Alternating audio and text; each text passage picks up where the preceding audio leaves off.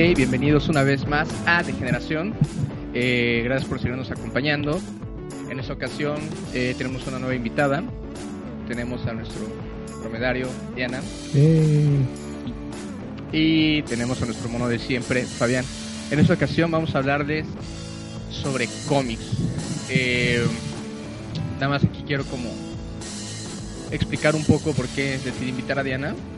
Eh, yo como desde niño siempre leí mucho cómic, pero como que mi mundo era muy pequeño. Cómic era tal cual. Bueno, de hecho, cómic en teoría solo se refiere al, a la cuestión americana, ¿no? Como ese tipo de cómics.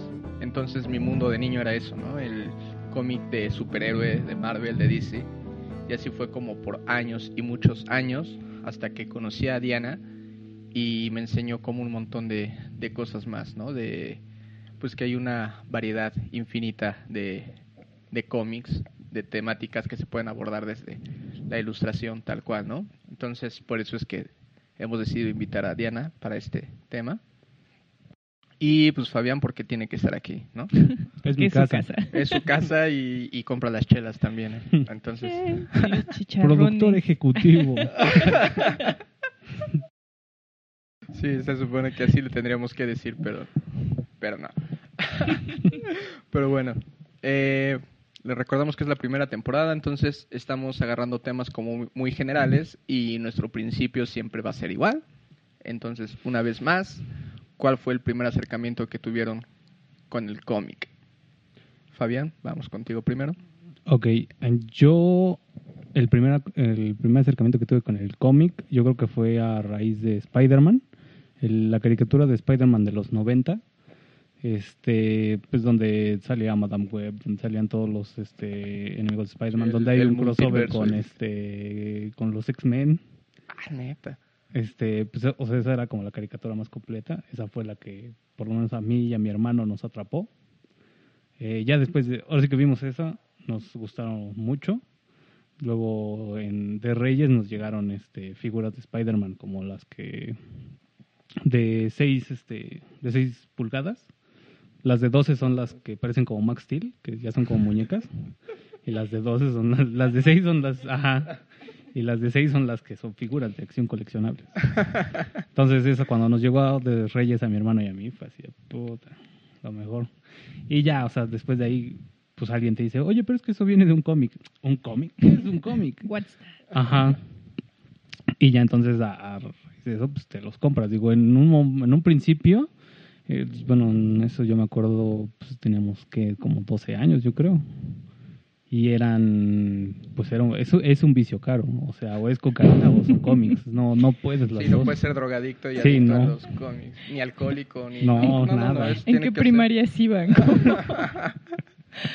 Lo dice la más nerda de los sí. Digo, pero... Es que tú ni siquiera tuviste esa opción, o sea, tú llegaste directo al cómic, yo creo. no. no. conociste las drogas antes. Sí, entonces, para todos los que nos escuchen, si quieren que sus hijos este, sean sanos, denles, cómics. denles cómics. No van a tener para comprar nada más. Quizás tampoco para comer, pero bueno. Pero bueno, así ya tienes cómics y un cuerpo escultural. Totalmente.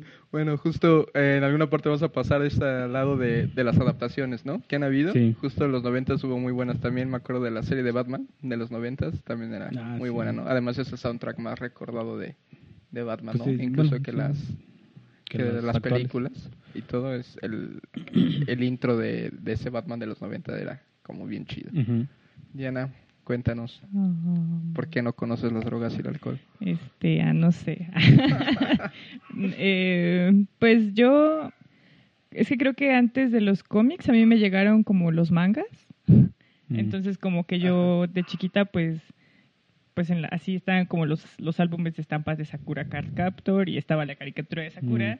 y luego estaban los comicitos de Sakura que no eran mangas, era formato como cómic más grandecito. Uh -huh. Eh, y pues me echaba esos. Y después pues fui, como mis hermanos conseguían como estos cómics de los Simpsons, que también mm. les, nos gustaban como un chorro, entonces pues yo les robaba sus cómics de los Simpsons a mis hermanos y pues luego me chutaba como los, como los primeros cómicsitos que me compré eran como los de Robotech, Robotech. Robotech. Robotech. Este. Y. Robotecl. Y, Robotech. y también fue como. ah, no fue tanto cómic. Al principio para mí fue mucho como manga. Porque entonces yo me chutaba como 8 bits y X 1999. Como Clamp. Mm. Entonces, como de ahí fui como agarrando, como los Ranma y medio. Y no fue sino hasta que estaba un poquito, creo que fue por la prepa, que, que a, a mi hermano le gustaban mucho como los cómics. Entonces, pues yo de repente le robaba como los cómics que él compraba. Pero no fue sino hasta que vi como un tomo que le habían prestado de Sandman, de Dream Hunters, Mm. que dije como, ah, no mames, ah, los cómics pueden ser de otras cosas, no solo como de los superhéroes que le gustan a mi Mm. hermano, ¿no? Y entonces como que fue leer un poquito esto, como estas novelas gráficas, que dije como, ah, ah, ok, o sea, no solo son cómics de como Batman y Spider-Man y como superhéroes, que me empezó como a gustar un poquito más. Entonces, como yo veía más anime y cosas que creo que en ese entonces era como para niñas, como las guerreras mágicas y Scaflón. Entonces, los superhéroes me gustaban, pero no tanto. Y yo como que me acerqué más cuando, pues sí, cuando leí como otras cosas. Sí, pues justo por eso, en eso venía mi comentario del principio, ¿no? Creo que universalmente hay tres grandes tradiciones eh, sobre la ilustración, ¿no? Que, que cuenta historias. que es el cómic, pues tal cual es lo gringo, como que especialmente superhéroes. Está el, el manga japonés, que es otro. Y hay una, digo, ya sé que Fabián se va a quejar de esto, pero también la tradición belga-francesa es muy distinta, ¿no? El Asterix, Obelix, Largo de mi casa. y- Creí que iba a decir los memín pinguines. Dije, ah, sí, claro. Es que La familia creo que no son Burro. tan universales, pero de hecho creo que no se les ha tomado en serio. Por ejemplo, Mafalda, pues es algo No. Mafalda, Calvin. que y tiene que ser tal Hobbes. cual, ¿no? Anda, Calvin y Hobbes, que pero como eran una tira tal cual, no no es como el formato que Eh, puedas comprar grande para tu casa, Marmaduke y todos esos que no son grandes tiras cómicas. Es que eran como tiras de periódico, ¿no? Que Ajá. después pues tenemos los compilatorios, que ya es como Que ya es libro como de cómic. tiras. ¿no? Sí, ¿no? Y justo lo decía porque en mi familia pues son súper fans de, Mafalda. de Mafalda, ¿no? Tanto que yo cuando traigo el cabello corto pues soy claramente una clara referencia a un personaje de Mafalda, ¿no? Pero justo no los veíamos así para nosotros cómic. Ríete bien, para que... Estaba masticando. Es que te estaba imaginando. De hecho, Pero yo, si me has visto 30 mil veces así, no, Ay, creo que sí te pedí no que me firmaras un dibujo, ¿no? De Ah, Felipe. creo que alguna vez así. Autografíame este dibujo, estás igualito. Sí. Espero sepan a quién, ¿no? Creo que es muy obvio. Pero bueno, pero justo eh, por eso creía importante, digo, en este en este programa hablaremos como de todas las tradiciones, o sea, tanto de la del Asterix, tanto de los mangas, tanto del cómic en general. Pero creo que sí es importante que sepan que hay como esta diferencia, ¿no? Y que justo mencionaste una palabra también muy importante, o bueno, dos palabras, que es, novela gráfica, ¿no? Que es este cómic un poco más extenso, que trata temas más Profundo. profundos y que justo no recuerdo quién fue el que hizo el término tal cual, pero que, que trató del, de, es que lo dicen en algún podcast Sí, de en algún lugar. y este, pero justo era como eso, ¿no? Como dignificar un poco Sí. eh, como este tipo de literatura, porque que- realmente también es literatura, pero que normalmente se toma como para niños raros y no sé, o sea, Sí, también hay como quienes defienden que es como, no le digan novela gráfica, solo es un término rimbombante para Ajá. referirse a cómics que hablan de otras Creo- cosas. pero creo que en algún momento sí fue Pero- como necesario ajá. ponerlo, ¿no? Porque, o sea, hoy que hoy en día que lo friki está de moda y esas cosas no es raro, pero antes Mm. que ya tuvieras 20 años o 15 o justo yo en la prepa, me acuerdo que de repente llevaba cómics y te veían como como un claro una clara señal de que no habías crecido, ¿no? Y es como, no, pues no no tiene nada que ver. más de ustedes de la vida. Yo creo que eh, tal vez para las personas que no estén versadas en esto, o sea, sí es difícil tomar en serio algo que venden al lado de un TV Notas, ¿no? O sea, si, si tu libro lo vendieran al lado de uno de Jordi Rosado, dirías, no mames, esa madre no es Pero es que si es eso, las Penthouse y, y las Playboy están, están a dos revistas para allá también, entonces Ah, bueno, sí, pero eso Pero- sabemos que es este... Junto al libro vaquero. Ajá. O sea, que son cómics, ¿no? Además, Ay, o sea, Creo que mi primer cómic fue un libro vaquero. que lo robaste a tu abuelo o algo así. Todos tenemos una historia Por parecida. suerte mi abuelito está muerto y no, y no está escuchando esto. Pero gracias, abuelita. Gracias, abuelito. Shame on you. Pero. Pues sí, es que era justo. Ah, otra cosa es, cada que diga justo, Diana me tiene que. Bueno, iba a terminar de No, la barba así. Sí, pero tiene que ser duro. Lo dije la ¿Duro? primera vez, no hay problema. La segunda, tampoco. Ya la tercera vez que diga esa palabra, ya, sí es como ya. ¿Pero es golpe en la cara o Lo que quieras. No, en la cara no. En la cara no, que de eso vivo. no estás viendo que firmo cómics y esas cosas y quieres Está bien. algo. Tengo que tener una especie de reprimenda. Por dar esa explicación, ya se me olvidó que iba a decir. Este, no me Ah, acuerdo. que El libro vaquero. que- ajá. Pues también era dibujos, ¿no? Y, y podría entrar en cómic. Y aparte están bien padres. Sí, la neta Ujú. tiene una... Además, El arte está bien. nosotros chido. lo empezamos a ver porque muchas veces a- atrás, al, al final de estos libros, de estas bellezas editoriales, venían como cursos de albureo y para alburear y cosas así. Entonces yo y mi hermano luego las veíamos porque pues aprendíamos a alburear y hacíamos como pues como niños nos poníamos a ver, dime esto y veíamos qué podíamos responder y todo. Entonces, o sea, eran libros muy Bien completos. de- Obviamente, es un arte el alburear, ¿no? Y pues justo lo que dices, todavía vale esta segunda vez que lo dije. Ujú. Pero el memín pinguín y eso, pues también. Espera, O ¿le tengo que pegar en la tercera vez? Sí, en la tercera. Ah, ok. O sea, o sea, ya quemé mis oportunidades Sí, y llevamos ok. 12 minutos, maldita sea. Eh. Será una tarde larga. Pero sí, nuestros padres creo que fueron muy fans de, de eso, ¿no? De Memín Penguín, de Calimán, de pues, la familia Burrón, que es de las cosas más chidas que ha tenido, que hemos tenido en México, yo creo. Y sin embargo, creo que estas tiras o estos cómics se les ha tomado más en serio, ¿no? Ah, O sea, si tú llegabas hace 10 años con tus 20 años con un libro de, de la familia Burrón, no te veían tan raro como si haga, traías un cómic de, de Spider-Man, ¿no? yo creo que más bien se normalizó, ¿no? En general, es que yo creo que como es, Sí. como ellos, lo, como eran de cosas grandes de tu papá, creo que por Eh, desde ahí como que Sí, ya sí, te había excepto cierto el respeto. Pinguín, ese sí es súper racista, así, a día de hoy. Pero está chido.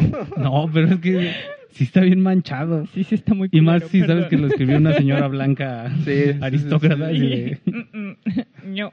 Ah, Está chido, te puedes reír de eso. O sea, malo cuando ya te crees todo lo que dice ahí Como en el y, y tratas de llevar tu, tu vida como de esa manera, ahí sí que está bien culero. Pero Pero si eres son- capaz de discernir y todo, es como, ay. Pero son como cosas eh, que tal vez ahorita ya somos un poco más conscientes de eso, pero el humor al respecto de, o sea, todo lo que pasaba en mi, todo lo que pasaba en mi Pinguín, o sea, sí, sí, sí, sí contribuía mucho a, a, a ciertas circunstancias como clasistas. Como clasista. pues no estaba padre. Bueno, No era bien, bonito burlarse razón. del negro. Ajá, sí. Qué raro que el más prieto de los tres es el que esté defendiendo a Pinguín. Sí, sí, sí, maldito negro, ¿Saben por qué es pobre. gracioso? Porque yo no era ese negro, güey. Sí, algo así. Pero bueno, antes de pasar a esta parte de, de las adaptaciones y todo, pues ya Diana nos contó cómo con qué dio un poco ese salto. Pero igual, Fabián, ¿tú cómo diste ese salto? ¿O nunca has dado ese salto? Como que tu hit siguen siendo los superhéroes clásicos o así. Mm, O si hay algo que... No, yo creo que el, el, el- el primer cómic que me compré, que de hecho está aquí, es este Watchmen. Watchmen. Ajá, bueno, no, los primeros eran los de Spawn, porque Ah, el, el modo Sí, de dibujar de McFarlane, o sea, de niño te viola la mente, o sea, no, o sea, se ve muy chingón y pues, las... mm, Me está dando miedo la cantidad de veces que en este podcast eh, las palabras violar y niños están demasiado cerca en tu vocabulario. güey. Pero es que primero violo mentes de niños, o sea, o sea, Está- no, hay una o sea, palabra si de no por medio. mentes, Igual es, es abuso psicológico igual, pero bueno. Eh, pero digo, en algún momento alguien nos dijo, no, es que lean Watchmen, lean Watchmen es este como el- como lo mejor, ¿no? O sea, el top. Entonces así como de, ah, ¿sí será cierto? Y digo, primero lo descargué, yo lo descargué primero. la- o sea, lo- los leí en PDF o CBR, no me acuerdo cuál es- Ujú. cuál es su formato. lo leí, lo, En los dos, pero el Sever es el Sí, chido. era Ajá, es decir, lo, lo leí todo y ya después dije, ah, sí, no, ¿sabes qué? Sí lo les quiero. Sí, le vale, porque además, Como como, no eran los populares. De- pero además al, al no ser populares, sí te costaban tus 150, 200 varos, ¿no? Y era Sí. como verde. O una vez más, es mejor gastar en cómics que en drogas. Sí. Incúlquenselo Sí. a sus hijos. Sí, fue, es... Yo creo que en cuanto a superhéroes fue como la el parteaguas, ¿no? Watchmen, de, de cómics. Fue el- Sí. la que empezó a meter más cosas, a meterle sentido, como no solo esta historia... Pero, pero fue, fue... Fue en los Vi- 80 Vi- tal cual, ¿no? Vendetta, ¿de qué año es? Es del 80 y algo, 86, O sea, ¿no? ¿es De- después Watchmen? ¿Es antes Watchmen? eh, no. Yo no sé, Según la verdad. fue. Watchmen y ya después es Bebe- Según yo también. Pero bueno, es que pues ya estamos hablando tal cual de la obra de Alan Moore, ¿no? Ajá, que, que toda sí. su obra tal cual tiene como esta cosa rara. En cualquier caso, los dos son de los 80, ¿no? Y Ok. creo que el boom fue Watchmen. O sea, V for Vendetta lo hemos conocido después. Sí, también fue un poquito más como el show de la adaptación, como cinematográfica, ¿no? Ajá. Pero, pues estas obras. Y creo que los 80 realmente fue la, la época que, que empezó a darle esta variedad al cómic, ¿no? Como a tratar temas más densos, no solo un sujeto en pantaleta salvando al mundo, ¿no? Sino que todos empezaron a tener crisis. Justo los X-Men eran como adolescentes con pedos y, y ese rollo, ¿no? Eh, hablando de Moore, pues también tenemos a Frank Miller, ¿no? Ah, no, que creo- también dotó de personalidades totalmente raras y extrañas y muy densas tanto a un Daredevil como a un Batman, ¿no? O sea, el Batman de hoy en día es gracias a, a Frank Miller, yo creo. ¿Ya checaste los años? Sí, primero es B de Vendetta y ya luego es Watchmen. Pero sí son de los ochentas ambos, ¿no? Eh, sí, B de Watchmen sí es de los 80 y este B de Vendetta es del 75. ¡Wow! Ujú. Pero bueno, justo son los precedentes y... Y por eso creo que el boom fue gracias a, a Watchmen. Pero... Sí, como Sí, que es ese es que el que, el que te lleva a leer así, ay, ¿y qué hizo entonces antes este güey? Y ya te ibas a otro. Y también el show con Watchmen, bueno, es que no sé si nos tocó que más o menos estábamos todavía medio un poco chavos, que nos tocó la película, ¿no? Entonces fue como Watchmen Ah, sí. y la película y entonces ya podías encontrar Watchmen como más fácil. El, creo que el- la película es un gran tema, ¿no? Creo Que, que nadie de nosotros está como del todo de acuerdo con la película, pero tampoco puedes decir que no te gusta. Ajá. O sea, Digo, es que Bueno. justo llevar Watchmen a la pantalla era como, ay, es, es imposible. De hecho, hubo un. El, el gringo de los Peyton, ¿cómo se llama? El que hizo Brasil y. ah, Terry Gilliam. Ah, que Terry Gilliam de hecho la intentó adaptar antes. Y cuando estaban como en esta parte de producción de la película y todo, les dijo, no, ¿saben qué? Esta madre es inadaptable. O sea, o no estamos No a listos para llevar, funcionar. ajá, o no, no estamos listos para llevar a- esto al cine, ¿no? Y lo dice Terry Gilliam que, Que Que es- Terry Gilliam. ajá, ¿no? Que, o sea, experimental y, y así. Entonces, sí, no, no eran palabras sencillas llevar eso al cine. Y la adaptación es, es un no y un sí al mismo tiempo, muy cañón. Pero igual es algo que siempre pasa con las adaptaciones, ¿no? Como siempre es importante recordar que el lenguaje cinematográfico y el lenguaje como literatura y cómic son, son distintos, ¿no? Sí, de hecho, Entonces, hablando otra vez de Asterix y Obelix, perdón. Pero por ejemplo, yo creo que por eso las películas de Asterix y Obelix son malas y aburridas y lentas. Ay, a mí no me gustan. Pero justo es porque porque es- eh, son como que es la adaptación más literal, o sea, tal cual lo que es el cómic, tal cual. Sí. Entonces se vuelve lento en algún momento. No estoy diciendo que sean malas, pero como que no entendieron la diferencia entre estos dos lenguajes y, y, o sea, si no les gusta Asterix y Obelix es porque no han leído los cómics. O sea, los cómics son divertidísimos y en las películas creo que les pasa esto. De, Sí. Mm. de que lo llevan muy literal, no supieron como este nivel de adaptación que debe tener porque son lenguajes distintos y se vuelven lentas, se vuelven sosas, se vuelven como como extrañas. Si es que hay de adaptaciones a adaptaciones, ¿no? Por ejemplo, de, de V de Vendetta justo no está para nada a gusto con el con la adaptación, ¿no? Y creo que de Sin City más o menos, pero, o sea, se- hay algo muy cagado porque es solo cuando él ha estado como involucrado es que le gusta. Pues, Y dices como, no, no, o sea, Sin City está muy buena, pero ¿cuál es lo Spirit? O... Ah, Speedy, Ajá. Este, la película, la verdad, no, Y él está súper contento con la película y es como, mm, no, Es que tú- también- tú eres de cómics, carnal. Generalmente cuando hacen una adaptación cinematográfica, compran los, los derechos y es como, mira, tu escritor, chingón, pero aquí está tu dinero y de, este momento para acá ya es nuestro pedo. Ajá. Pero creo que en, esa de Spirit él sí estuvo como bien adentro de la producción y todo. Porque siempre que un escritor se mete como en las producciones, siempre hay pedos, porque no, no, no se puede adaptar. Pues por ejemplo tal también cual el... ¿Cómo se llama el escritor del Resplandor? Este, King. Ah, Stephen tampoco le gusta para nada el Resplandor, ¿no? Y es como, güey... ¿En serio? No. Es una película así redonda y no le gusta, pero bueno. También yo igual juega un poco el ego, ¿no? De los escritores en esa parte. De no, no aceptar del todo que no entienden, aunque sea su obra. que yo creo que es como ver a, a tu hija con un chacalón ahí de la calle. Así de, no, no, o sea, Conozco Güey, la mejor versión de ti. años. y- y así Sí. de, no mames, no. Sí, no, no. Ajá, o sea, Como que debería haber un podcast como específicamente de adaptaciones de libros y novelas como al cine y lo que siempre sale mal. apóyennos y segunda en la segunda temporada. Ajá, como el top 10 y lo que no Pues funciona. entonces, llevamos a adaptaciones.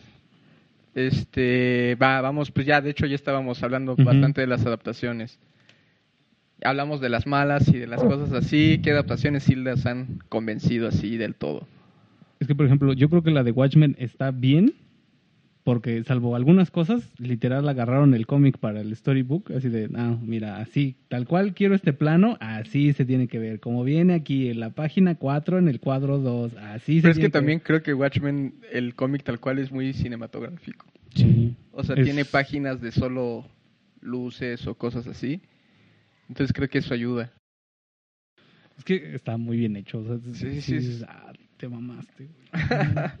Tú, Diana, ¿qué, qué adaptación crees de cómica, película o a serie que crees que sí estés al 100% de acuerdo con? Hilda. Ah, Hilda es muy buena. Hilda es una gran adaptación de... Abarca De los, son cuatro, serie. ¿no? Los cuatro libros. Sí, Que es, es bueno, el que tenemos aquí, que es el primero, el de Hidden People. sí, no recuerdo, la verdad no recuerdo los nombres, pero Son cuatro o cinco que, Pero me que los meten en los que- nueve capítulos y Ajá. están muy buenos. a mí me gustó que tal cual agarraron el arte, la pulieron y hicieron que se moviera. no Ya. hubo más y solo es como... No, no lo cambiaron perfecto. por Ajá, una era como Hilda. ver tu cómic en movimiento y eso Ajá. así. No, no la hicieron poco, ¿no? afroamericana, Porque- no la hicieron No asiática. le aclararon no. la piel, no, no nada, solo... Pero sí la suavizaron un poco, ¿no? Porque la Hilda del Pero cómic se es un poco más bitch, Es pero... Eh, pues yo siento que sí, sí sigue spicy como en la serie. tal vez, pero siento que tal vez es como más este show de que se- el dibujo sí se pulió, pero también creo que es algo que pasó conforme los cómics fueron avanzando. No, sí. También soy súper fan de, de Hilda. De hecho, de las cosas que ha hecho en Netflix es de las que más... A todos los que les he dicho que vean Hilda, a todos les ha encantado, ¿no? No, no hay una persona que no termine siendo fan y viéndola mínimo dos veces. Yo voy a pasar ya a cosas más ñeras de adaptaciones. Eh, creo que las que más me han gustado son las adaptaciones de Kikas Mm, y de... ay, ¿Cómo se llama? La de este O'Malley. El Ah, Scott canadiense. Ah, Pilgrim. Scott Pilgrim. Versus. Mm. Ajá.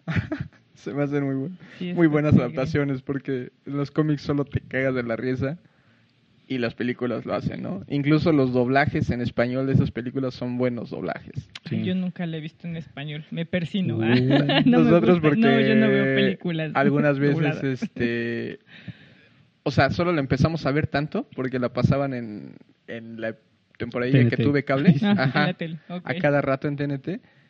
Y mi madre cada que subía, otra vez están viendo esa película, otra vez, y ya como cuando fue como la cuarta vez que este que le- vio que nos estábamos viendo se sentó a verla con nosotros. Entonces le pusimos en español y ya mi madre cada que la veía también se sentaba a verla y nada más estaba meando de la risa y así como ah.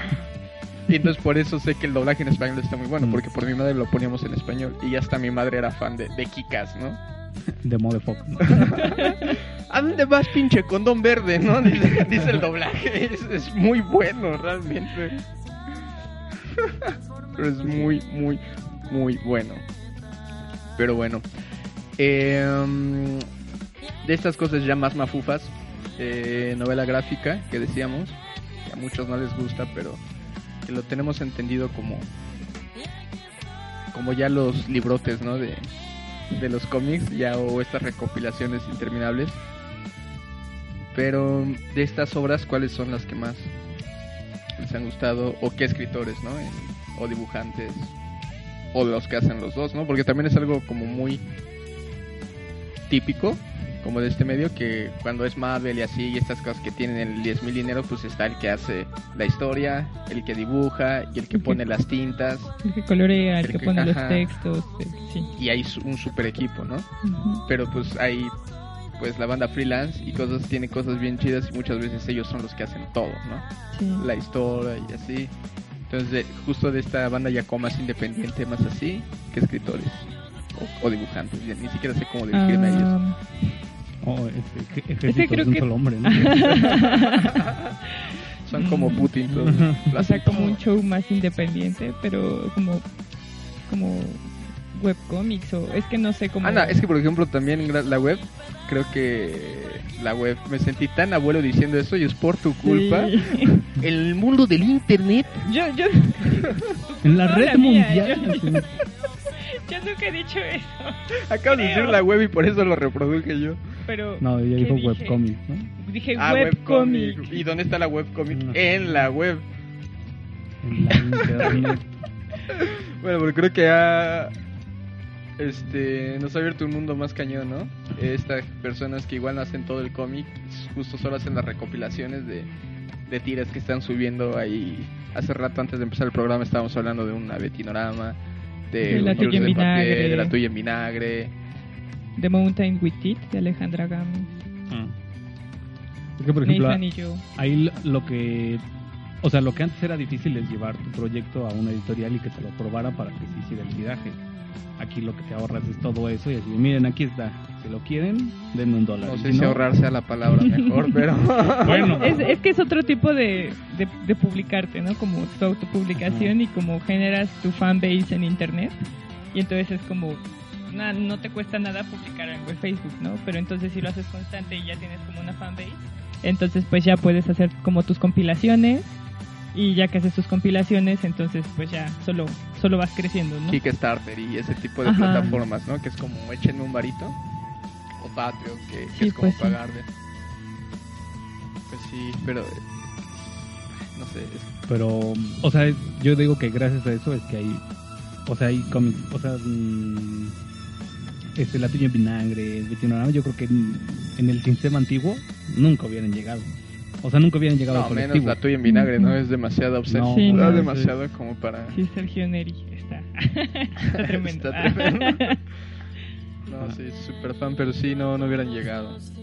O sea, y, y si no fuera por esto, aunque así de sí, pero es que ya no...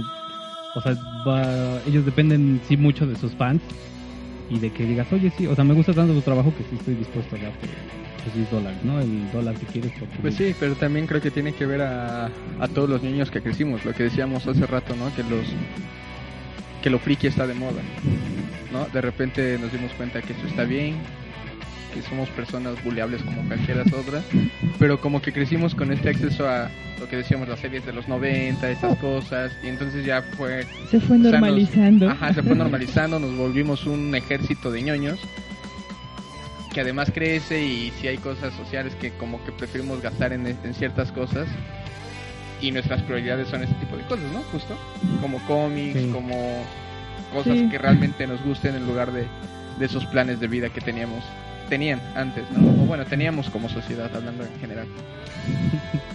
Yo, bueno, ahorita como retomando el tema de las adaptaciones, o sea, yo creo que el problema de hacer una adaptación por ejemplo, del cómic al cine, es el tiempo que tienes para, o sea, para en una película de dos horas, contarte toda la historia de los tomos que hay, ¿no?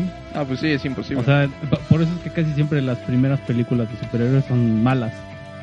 O, a excepción de Iron Man, Spider-Man. O sea, porque tienes dos horas para contarte uno. ¿Por qué te tiene que caer bien este güey? ¿Por qué lucha por lo que lucha? cómo consigue sus, sus poderes, a qué es débil y quiénes son sus enemigos. Entonces, o sea, eso meterlo en dos horas no se puede siempre. es imposible. Pero justo tiene que ver que como que la gente siempre ha sido pereza, ¿no? Ha tenido como pereza de... O sea, necesitan todo justo en una película.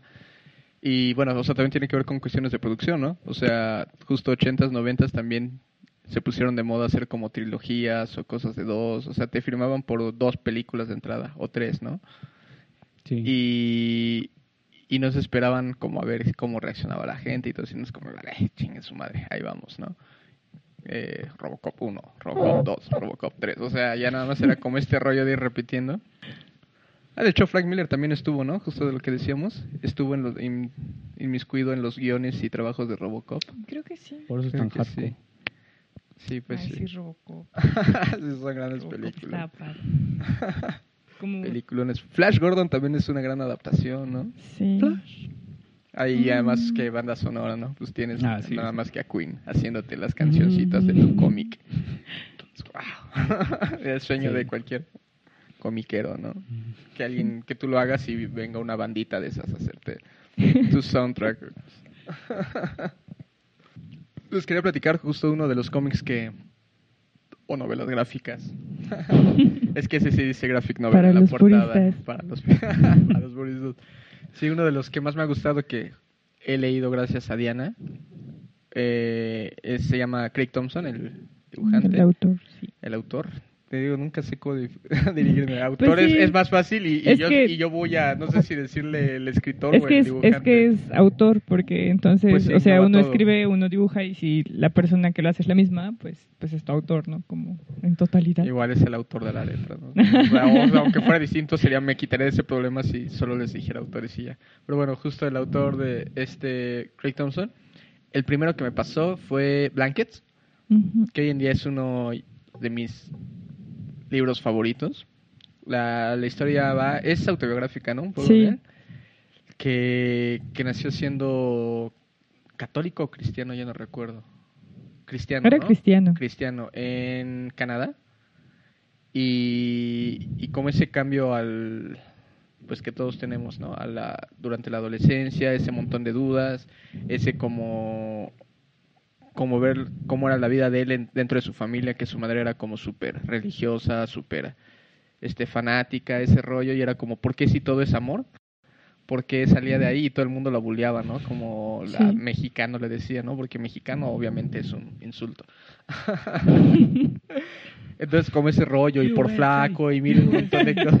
No, Canadá Canadá en este caso. Que un oh, canadiense te diga, te haga bullying a ti, ¿no? O sea, qué rollo. Pero bueno, como ese rollo.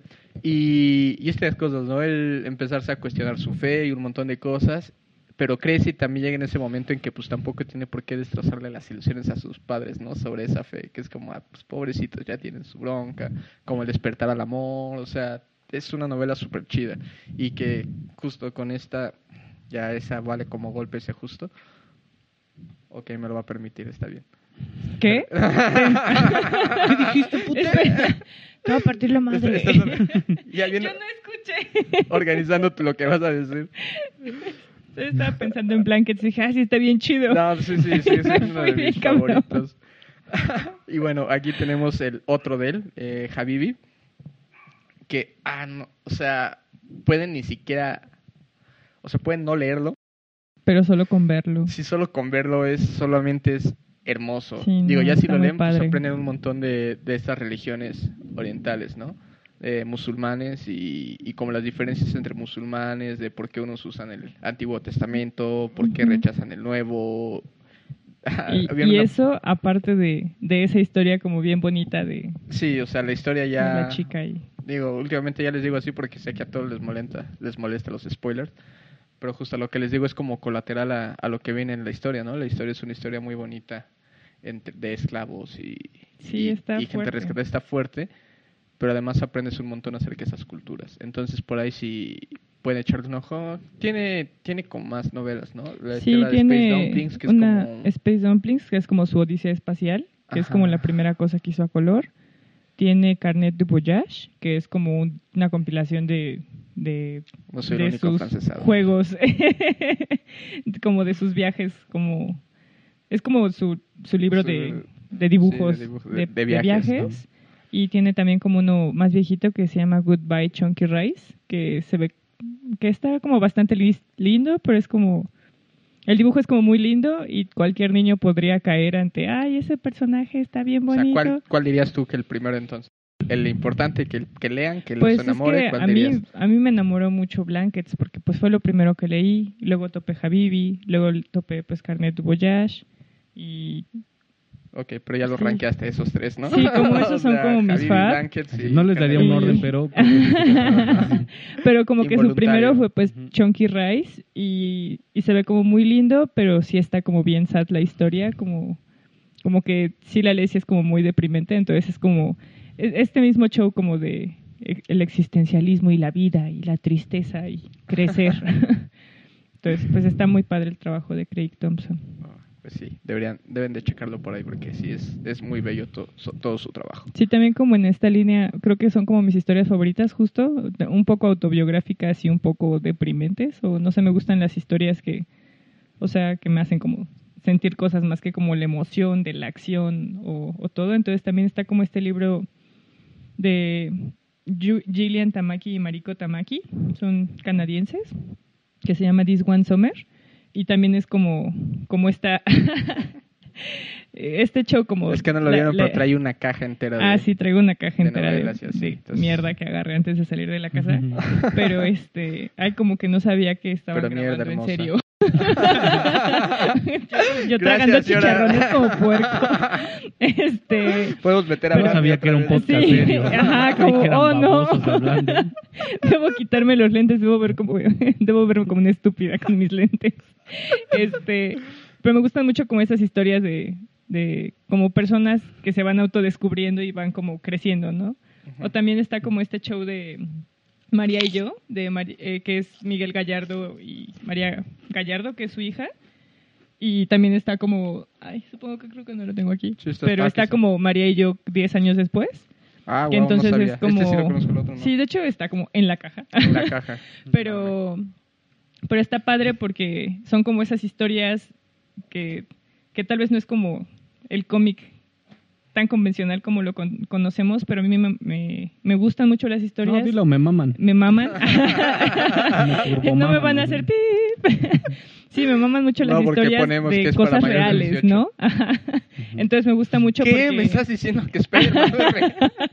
que no en Nueva York se está destruyendo una vez a la semana al menos. ¿Qué? Y está padre porque pues Don Bout y te emocionas un chingo y se ve bien padre. Pero creo que las historias que más me gustan son como las de autodescubrimiento y como la gente lidiando con la vida y la existencia. Y como en este caso de María y yo creo que es como uno de mis como mis cómics, novelas o lo que sea favoritos. Porque jamás había leído una historia de, de, un, de un papá que tiene una hija con autismo, ¿no? Y entonces, eh, pues de repente yo conocí hasta a la gente con autismo, la veía como en, como en este espectro de, de la gente, como las personas que tal vez invisibilizas.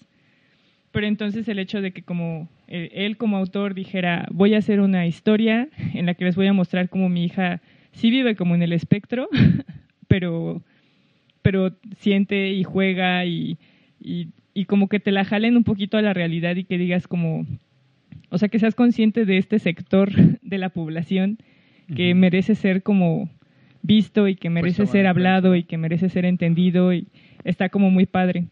Y entonces, no sé, eso me gusta mucho, ¿no?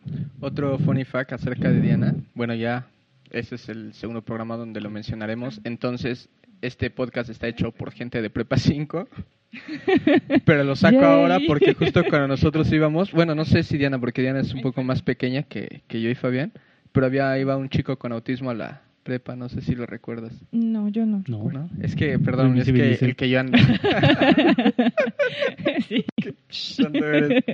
Sí, es que también creo que yo era el que pasaba más tiempo fuera de la De las clases. de las clases, de los salones. Tú conocías a la gente que no iba así, para nada. De hecho, ¿no? Sí. No, pero es que me acuerdo y por eso les se los mencioné, pensé que sí lo ubicaban porque justo como que todos lo sabían, entonces lugar a donde iba todo el mundo como que o sea, también creo que está feo como ser demasiado atento o demasiado no sé E- qué. Extremadamente comprensivo porque es como, güey, no los idiotices, güey. Como, sí, es como ese rollo. Y eso pasaba con, con ese chico. O sea, entraba y venía así como, tenía cabello como de honguito, era güerito y siempre tenía una mochilota. Y siempre Mm. donde pasaba y todo. Ah, ya lo ubicaste. Sí, ¿Ya sí, ves? sí, ¿Ya ves? ya me acuerdo. No soy demasiado vago. O sea, sí, pero... Así, O sea, yo- sí me prepa del cinco. negro, del enano, de- pero no. Ah, el enano, el Paquito. y, su, y su novio del Paquito, ¿no? Ah, bueno. No. Perdonen, ya, nos estamos desviando. Pero justo lo quería decir eso, porque creo que esa parte no está chida y justo creo que estos cómics ayudan, o estas historias ayudan como a sensibilizar esa parte, ¿no? Tampoco se trata de de repente volverte la persona más atenta y todo, ¿no? Porque realmente cuando estás en ese punto tampoco es que entiendas las necesidades Sí, no está y padre las como... cosas. Solo que solo necesitas sentirte que, Sí, es como ser consciente simplemente de que ajá. Es gente. Pero bueno, Fabián, reencamínanos un poco porque ya nos estamos yendo del tema. Yo, yo volviendo al lado comercial, Entonces, Entonces llegó sí Spider-Man. está y- en, en, este, en su kiosco más cercano. vayan O sea, al fantástico. Ajá. O sea, yo creo que la importancia de los cómics es que lleguen en tu adolescencia. Sí. Es el momento en el que tienes cambios de hormonales, sociales. Te pega y te identificas Sí. más, ¿no? Sí. Ajá. O sea, y, y es o- te ayudan a formar la persona que que termina siendo. ¿no? Ajá. Entonces, por ejemplo, ahí, o sea, a mí el- mi favorito sí es Spider-Man. Porque yo sí creo Casi que... no se ve, no, no nos damos cuenta. No, eh, tal vez lo sospecharon, pero... O sea, es que, por ejemplo, Batman, Iron Man, o sea, esos güeyes tienen la vida comprada. O sea, es Yo siempre lo he dicho. Ayer los... Ajá. Entonces, por ejemplo, a, a mí lo que me latía era Spider-Man de, güey, trabajo, tengo que ir a la chamba. Me tengo que chingar. Tengo que ir a la chamba, tengo que ir a la escuela porque o sea, ese güey era listo. O sea, y aparte me llegó un poder que yo no pedí, pero que ahora que tengo, o sea, tengo Pues me la chingo. responsabilidad de hacer lo mejor que pueda con él, güey. Ajá. Y, eh, y, o sea, no, no es como. Pues es ser responsable. O sea, mm, ¿cómo decirlo? Ver tu lugar en la sociedad y ver que, o sea, tienes que ayudar y tienes que intrometerte de alguna manera, ¿no? Sí, y justo esa parte de Spider-Man me gusta, que justo es un adolescente con pedos que, que de repente no tiene para pagar la renta, que... O sea, por ese lado sí me gusta un montón también Spider-Man, que es como de los más realistas dentro de toda la fantasía del, del O sea, superhéroe y de la mutación, ¿no? O Es sea, que to- toma el camino difícil que tal, o sea, no sé si todos tomarían. O sea, no sé si yo lo tomaría, ¿no? O sea, yo lo primero que haría sería volverme luchador y ganar un montón de varo, ¿no? pues sí, En la este- Arena México, así, no mames. Me quería acordar de este cómic, no, perdón, puedo acordar, pero que justo es este rollo. Ay, maldita sea otra vez la palabra. Uno es que Diana ¿Qué? siempre anda en la ¿Cuál? ¿Cuál era la palabra? Golpéalo, golpéalo. Solo es porque realmente me lo quiere quitar, si no, así es como hago, no escucho. Estoy autisteando aquí. Pero no me puedo acordar de, de este cómic, que es esta parte de la gente tiene superhéroes. Y a mí se me hace realista porque es como, te dan poderes y más bien no te hace superhéroe, elegimos la palabra. Más bien es como, tengo poderes, obviamente voy a joder a la gente. Obviamente me voy a aprovechar de estas cosas, ¿no? Primero me enriqueceré, después cumpliré mis venganzas personales. Y ya después, cuando no tenga nada que hacer, ya seré superhéroe, ¿no? Ajá. No, no me puedo acordar de este cómic, tú no, no te suena la historia, Ay, no, no. me puedo acordar. Ah, bueno, pero busquen así, busquen esa trama así de gente con poderes que se dedica a ser culera. y es este cómic, pero a mí me gusta también por esa parte como de realidad, que es como, hay nadie, si le leo la mente a alguien, primero lo voy a usar en beneficio propio antes de querer salvar al mundo, ¿no? Que bueno, al fin y al cabo es lo que sí terminan haciendo Batman y este tipo, ¿no? Que sí es como una, unos pedos que tienen ahí psicológicos y, y por eso terminan y, y sienten esa necesidad de salvar al mundo.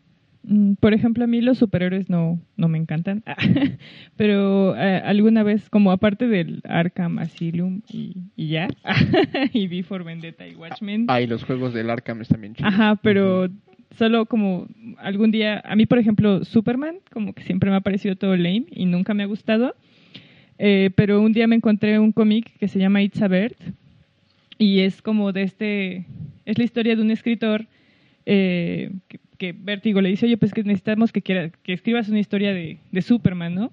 Y entonces él, ah, sí, hola. Este, y entonces, Sí, este, está muy padre porque él cuenta una historia como de Superman, pero de una forma como muy poco convencional. Entonces, él, él habla como de, de qué recuerda de Superman o cómo fue que lo conoció, y entonces aborda como la historia de su, de su tía que, que le dio Hunting- Huntington's Ajá. y entonces De esas enfermedades que conocemos gracias a Doctor House. ajá No es lupus. sí No, no es lupus, es Huntington. entonces está como muy padre porque el personaje va desarrollando como Superman y como habla de cómo Superman de alguna forma lo salvó o le ayudó como a lidiar con, con la enfermedad de, de este familiar. Creo que era su mamá, no su tía. pero, pero está muy padre porque entonces él, él habla de Superman y cómo solo la gente que para él se volvió como super, que podía ser como solo cualquier persona en la calle, era como cualquier persona que lo ayudaba a lidiar como con que su mamá se estaba muriendo, ¿no? Entonces, no sé, creo que esas son las historias de Está superhéroes que a mí me gustan. Sí, pues justo. Bueno, ya vamos a acabar esta, esta sección. Justo. Cada vez Tu pego más rollo. fuerte con la, con la cara, con la silla. Sí, y también cada vez te divierte más hacerlo. ¿Es en serio? Porque te das cuenta que no te das cuenta y te tenemos que decir para No, que lo es hagas. como bien tarde. Pero bueno, mencionaste, ya iba a decirlo otra vez, maldita sea. Mencionaste Vértigo, que fue esta editorial que también fue Watchmen, ¿no? La- lo, lo editó primero Vértigo. El Según yo, sí. O Vendetta. Bueno, pero fue como esta editorial que empezó por fin a hacerle, a meterle un poco de frío a Marvel y a, y a DC, ¿no? Y empezó a hacer estas historias más completas, ¿no? Es, ese tipo Sí. de historias que acaba de contar Diana, lo que les decíamos de Watchmen, que, que, o sea, sí es una historia de superhéroes, pero que tiene muchas otras cuestiones filosóficas dentro de la de- del planteamiento, ¿no? De toda la historia. ¿Qué? No, no, no, no lo dije, no, no, no. Tú ya solo me quieres golpear o qué carajo. Pero bueno, hasta aquí llegamos en esta parte. Ahorita vamos a pasar a la siguiente sección.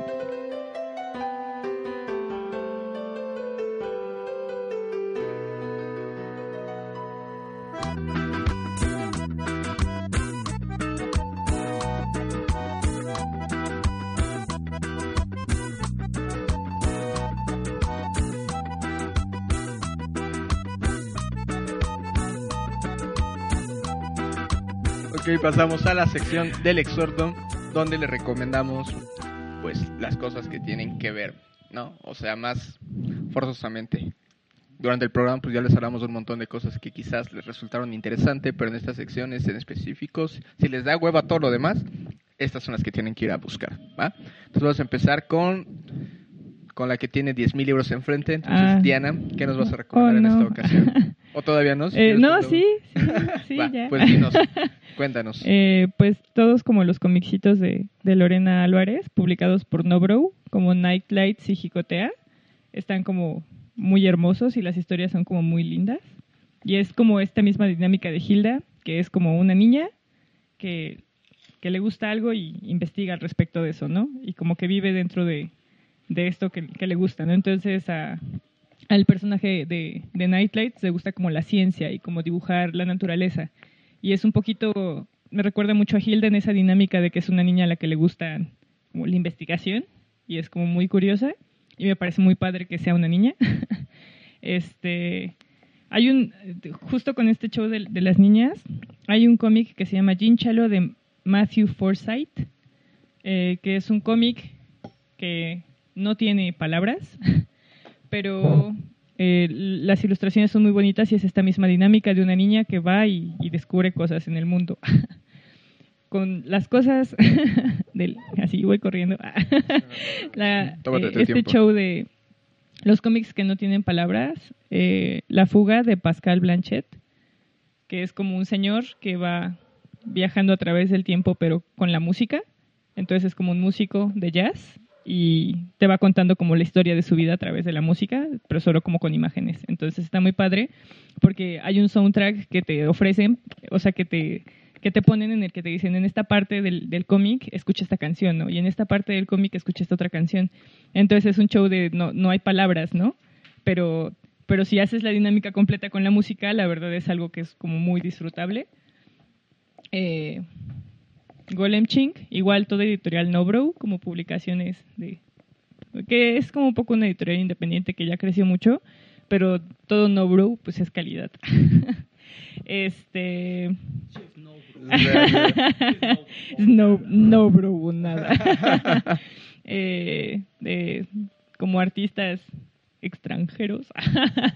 Pero como del otro lado, a mí me gusta mucho Jeepy. igual todo. GP creo que ya está empezando a ser publicado en, edi- en editorial. ¿Cómo se llama? Salamandra. Salamandra tiene una sec- Salamandra tiene una sección de cómics que Mm, apenas está no saliendo.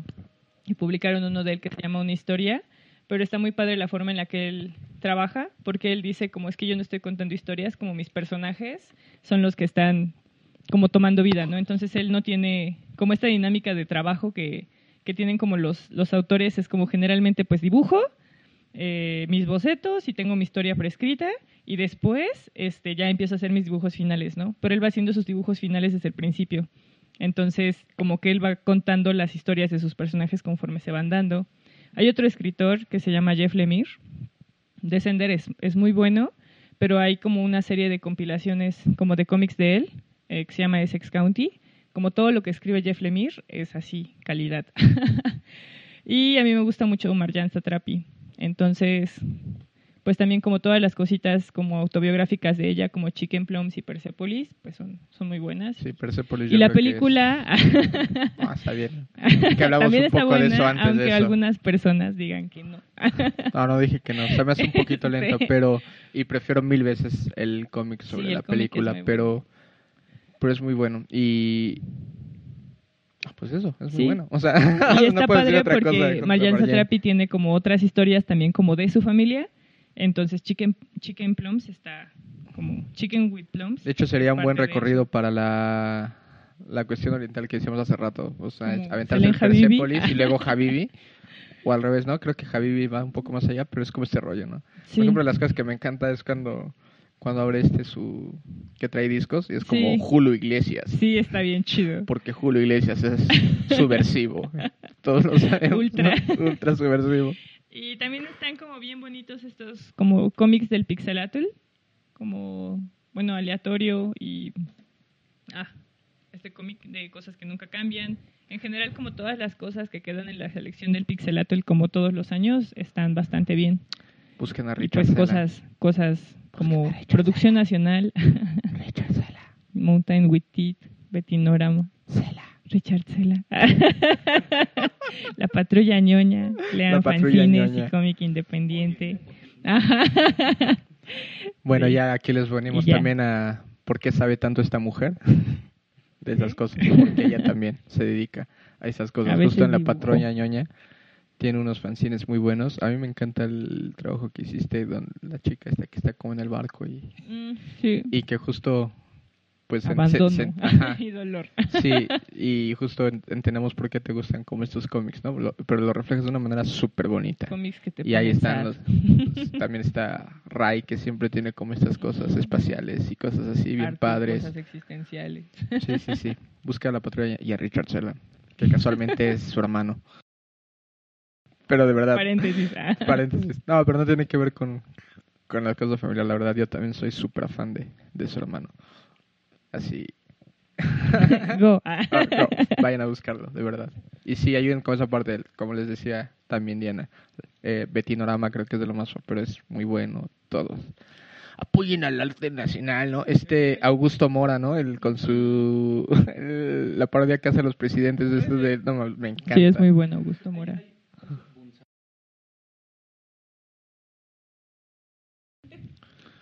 Bueno, pues pasamos con Fabián, que sigue recordando los changuitos. ¿Ya los encontraste o, o no, No, sabemos? no. Bueno, No, ya después si lo encuentro lo pongo ahí en la página. sí, pero- ahí les ponemos el enlace a Pero cualquier son muy cosa que tengo divertidos. ahí. Porque, bueno, los changos Porque son, son divertidos monos. en general, ¿no? Y gente con bata, entonces es una combinación explosiva. Como siempre. Pues va, ¿qué nos Pero bueno. recomiendas? Eh, yo les quiero recomendar soundtracks, que son, creo que las, pues sí, los tres soundtracks más, este, eh, por decirlo así, exitosos. Bueno, no sé si exitosos, pero por lo menos los que a mí más me han gustado. El primero sería el- toda la compilación que hizo Guardianes de la Galaxia para su primer película. O sea, Ah, la 2 es- también está buena. es puro éxito. Pero así al, a, lo Puro bruto. O sea, hit. de- ajá, o sea, desde, desde Bowie, Sí, es para cantar en el baño, Jackson ¿no? Five. Todo, ¿no? así de todo en un... Ay, y hasta sacaron el cassette, que fueron más cabrones. Sí, sí. Sea, así, pum, ya, o sea, un éxito asegurado. Entonces, si pueden buscar el soundtrack de Guardianes de la Galaxia, el 1 y el 2, los dos están buenos. Eh, de un cómic que, bueno, sí, de un cómic y la película que mencionaste hace rato, que sí, el tema es mucho de guitarras, guerra de guitarras, este, guerra de bandas, todo eso. El de Scott Pilgrim. De bajo, el, el héroe es el Ajá. del bajo. Ah, muy entrecomillado. Ah, sí. Pero sí, y ya, y sobre todo la, bueno, a mí la canción favorita es la de Black Sheep. Este, la de, ¿cómo se llama? Lo que cantan, bueno, ahí el artista es Metric. Pero es la que, ay, ¿cómo se llama la mala? Este, bueno, la que es la exnovia de... Envy. Este. Envy. Envy, sí. Ajá, entonces, o sea, toda esa escena desde que le está diciendo el... Es cuando llega con, llega con el vegano, ¿no? Con el, Ajá. Ah, sí, está con padre. el dios vegano. Vegan Power. Tontería, pero bueno, es muy bueno. Porque como todos sabemos, ser vegano Sí. te da poderes. Entonces, o sea, todo eso, la- el enfrentamiento con los gemelos. Ah, los de los dragones. Con los gemelos Ah. asiáticos. Ajá, con los gemelos asiáticos. Tachiritos, güey. Entonces, por ejemplo, o sea, todas están- La Sí. canción de Ramona, tal cual. Ah, sí, es padre. Que de- esa no me acuerdo si también la traducen. Según yo, sí. Ah, creo que sí. Que sí, que. Ramona, te amo. Ay, va muy bien. es todo. Qué tonto. Entonces, por ejemplo, esas canciones están chidas y este, pues, tienen algo que ver. Y el último es el de eh, Sunflower, este de la última película de Spider-Man Into the Verse. Bueno, en el Spider-Verse, Spider-Verse. Ujú. que es perfecta. El video agarran parte de la película y, y ponen la mejor, pues la mejor parte de la animación. Entonces, o sea, el video es hermoso, la canción es bonita, todo, todo se va complementando. Entonces, yo creo que esos soundtracks son los que, en cuanto los escuchas, ya dices, ah, ese es de Spider-Man, y ah, ese sale en Guardianes de la Galaxia, y es cuando patea los. como que te, ya- te recuerda las escenas de. Sí, se hace como icónico, ¿no? Ajá. Sí. Entonces, yo creo que ese es- esa sería mi recomendación. Escuchen esos tres. Me late, me late. Pues yo voy a pasar. Lo, lo bonito de esta sección es que siempre me... O sea, yo nunca traigo planes. Conforme van hablando me, me dan ideas. En esta parte que decía Se Diana de... ideas. de algo así, de estos cómics sin... Este... Que no traen como un texto tal cual y todo. A mí me, me gustó un montón este... ¿Qué? Ah, Diana está buscando No, nada. Ah, Tú sigue. conspirar versus Tú mí, sigue, pero amigo. Digamos que está buscando justo la está palabra buscando que... la palabra para, para golpear. Qué boba Sí, creí eres. que la había dicho. ahí. Pero luego le cambió porque iba a decir justicia. Justamente. Cualquier variante. No, en estos... Ay, qué tonta eres. Este, ¿qué estaba? Ah, sí, eh, cómics como sin texto. Se me fue el nombre del, del escritor, pero el cómic se llama Morlack. Y yo siempre se los he puesto como, bueno, a la gente que les he recomendado algo alguna vez, se los doy es como la gente que no tiene como el hábito de leer o estas cosas, es como, este es el cómic perfecto. Porque es como un vato que de repente te das cuenta que es espía, pero el, digamos que es de tamaño como de este, el cómic, ¿no? Entonces la primera hoja es este carnal, un cuadro a la mitad de la hoja nada más.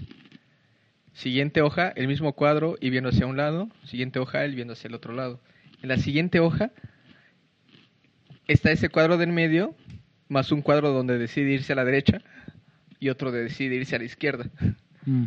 En el siguiente, en el cuadro de la derecha decide irse hacia abajo, en este se va hacia arriba y le sale un samurái, ¿no?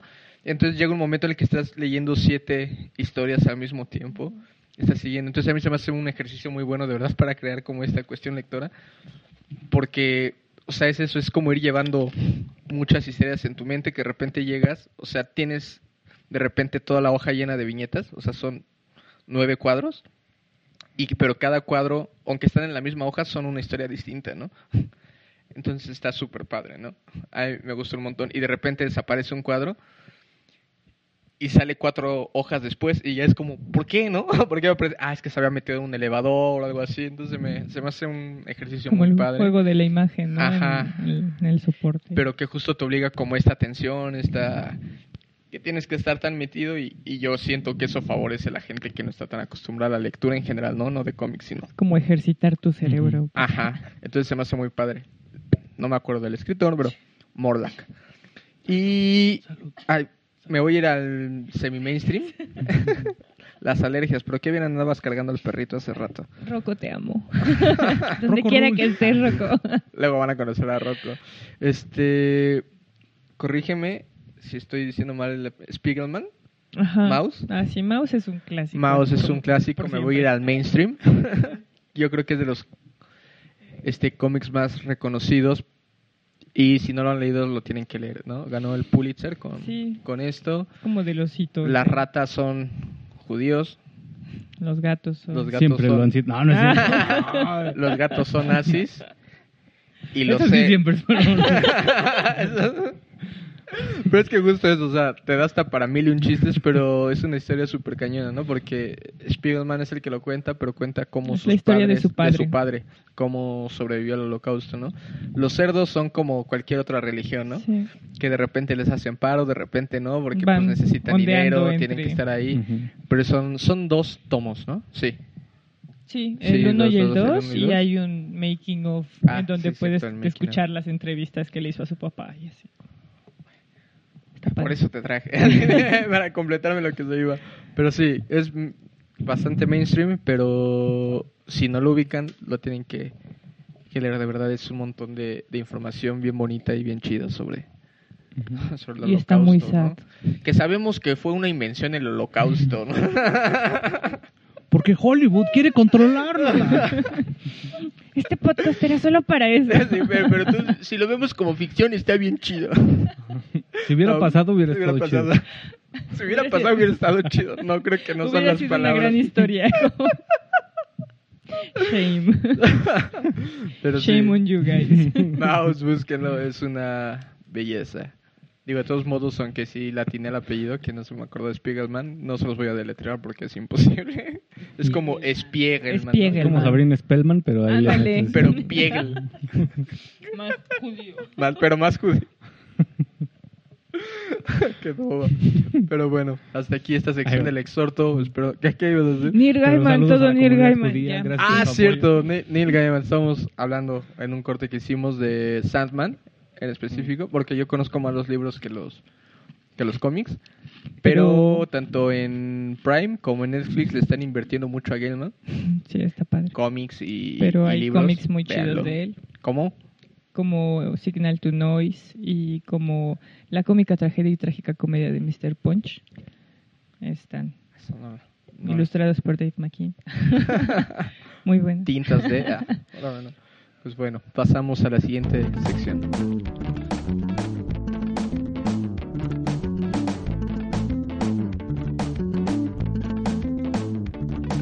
Ok, pues pasamos a la última sección de Te pongo en cuatro. No le habíamos dicho nada a Diana y como buena amiga no había visto nada. Yo vi el primero. Ah, pues entonces ya viste de qué va la sección. no me acuerdo. Pues bueno, ya lo vas a ver. Así que empezamos con. Bueno, te explico, porque Fabián ya tiene las cosas listas. Te vamos a dar cuatro situaciones que tengan que ver con el tema y tú vas a ir descartando, pero cada que descartes nos vas a decir por qué la descartas. ¿Pero qué tengo que descartar? Ahorita. Fabián te va a decir qué Entonces es lo voy a que vas a cuatro descartar. situaciones. Te voy a decir, ah, no quiero esta porque no me gusta. No me quiero esta porque no me gusta. Y al final vas a decir, ah, me quedo con esta porque guau, guau, guau, guau, guau, ¿no? Entonces, la primera situación que te pongo en cuatro es, te propongo que seas el compañero de Batman, lo vas a acompañar en sus aventuras, vas a ser su compañero, su lado, su mano derecha, pero como todos sabemos, mm, casi nunca terminan bien los compañeros de Batman. Espera, ¿qué, qué le pasaba a Robin? ¿A cuál de los dos, Robin? Uno está muerto, uno vuelve como. Wow. A Red. Red Hood se vuelve como su enemigo. Solo te diré que hay una barreta de, este, de por medio. Mm, Yo creo que. Yo Pero- creo Espera, espera. espera, tienes que escuchar las cuatro. Ya las dos, cuatro. que-. Porque puede haber peores que eso. Ah. Oh, Segunda no. situación, eh, tienes, desarrollas el gen mutante y tu poder va a ser poder convertirte en helado. El sabor que tú quieras. Pero es el sabor lo que tú siento, quieras. Pero ya lo, ya lo decidí como... Hawaiano. No, ne- no necesito, no escuchar las próximas helado hawaiano. Ajá. Entonces vas a poder convertirte en helado, el sabor que tú quieras, pero no te puedes regenerar.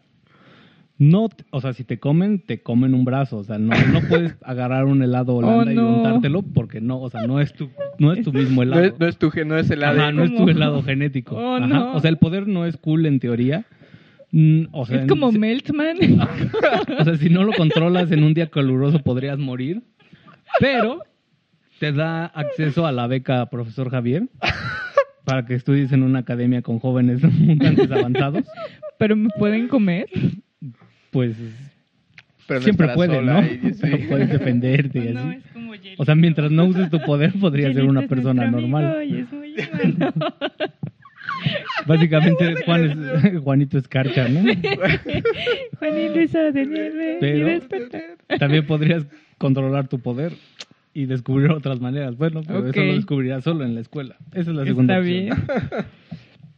La tercera opción es descubrir que tu madre es un Skrull. Para los que no lo sepan, un Skrull es un este es un alienígena que, marciano que que toma es un formas cambiaformas, ajá. Puede tomar la, el, este, la forma que él quiera. Entonces descubres que tu madre es Skrull, pero no sabes cuándo fue el cambio. Ese sería el Ok. Pero si mi mamá es Skrull, yo soy Skrull. No, No, sé. no, Así- porque no sabes. sé, podría ser, quién sabe, depende cuándo es que cambió. Wow. Exacto. Quizás desde tu mejor cumpleaños y que cuando tu vida empezó a mejorar, quizás desde ahí tu madre era Ok. un Skrull. Y eh, la última opción, este, eres picada por una oveja, por una abeja ve. Oso. Una oveja. También podría ser. Pero no. Es que estamos La en Iztapalapa, entonces, güey. entonces más factible. las ovejas es como, guárdame este fierrito. ¿no? Cállate con la lana, carnal. Y van. Ok. Pero bueno, es una abeja radiactiva. Eh, te da los poderes de una abeja, te saldrían alas, tienes un, este, un aguijón con el cual puedes matar. El problema, eres adicta al polen. Ok. El aguijón solo lo puedes farlopa. hacer una vez, porque después de eso se desprende y ya no, o sea, mueres. Ok. Entonces tienes que saber cuándo. Y tienes un seguimiento incondicional hacia la abeja reina, entonces mm, puedes volar, pero... Pero no, si la abeja no. Mm. Entonces de esas cuatro, tus descartando cuatro. las que no quieras. Y, la última es lo que harías. Y A también ver. vas a decir por qué sí. Mm, O sea, lo de Batman no. Porque Batman no me cae muy bien. Aparte sí es medio extraño ese güey, ¿no? De, "Tráeme Medio- unos huérfanos. El Como que a mí no, a mí me daría desconfianza y así, como que no. Tráeme unos como, huérfanos. es como un sugar daddy mal, ¿no? Así de- Y todos, ter- eso de que todos terminan mal, pues no, no me late. Mm, lo de.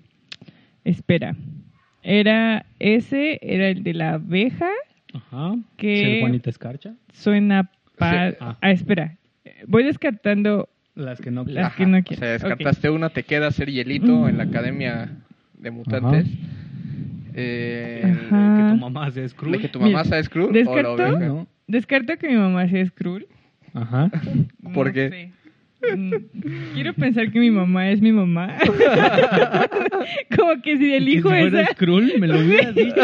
Ajá, como es bastante honesta, entonces yo creo que ya me habría dicho. Sí, si tuve esa plática incómoda de la adolescencia, ¿por Sí, qué no me, lo habló- dijo me ahí en de ese los momento? cambios.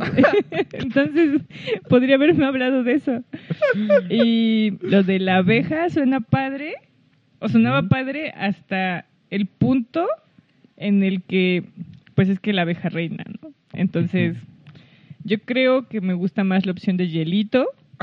Hielito es nuestro amigo. Hielito es, es muy y humano. humano. Juanín lo hizo de nieve y despertó. este, yo creo que elijo ese. Sería un helado hawaiano y podría y podría aceptar ir a la escuela para aprender de mis poderes. O sea, y si te ligas a Iceman, uff. Imagínate Sí, yo creo que esa es mi opción. De hecho, desde que la escuché dije esta. No, no necesito escuchar Esta, otra. Sí, ya. Sí. Es esta y el, sa- y el sabor, ¿no? Así. Porque es lo más común en un helado hawaiano. Sí, yo, yo sí elegiría uno de esos, pero sería un helado, tal vez no hawaiano, pero sí alguna fruta. Sí, sí, sí. Yo si no es hawaiano, así ya hablando de sabores normales, Mm. ¿de qué sabor serías? Yo creo que Es sería... como esos test de, de Facebook para saber qué color eres o Ay, esos test son lo mejor. Los amo. qué sabor eres entonces. Mm, yo creo que sería como de piñón. Sí, Qué fresa. un helado de piñón.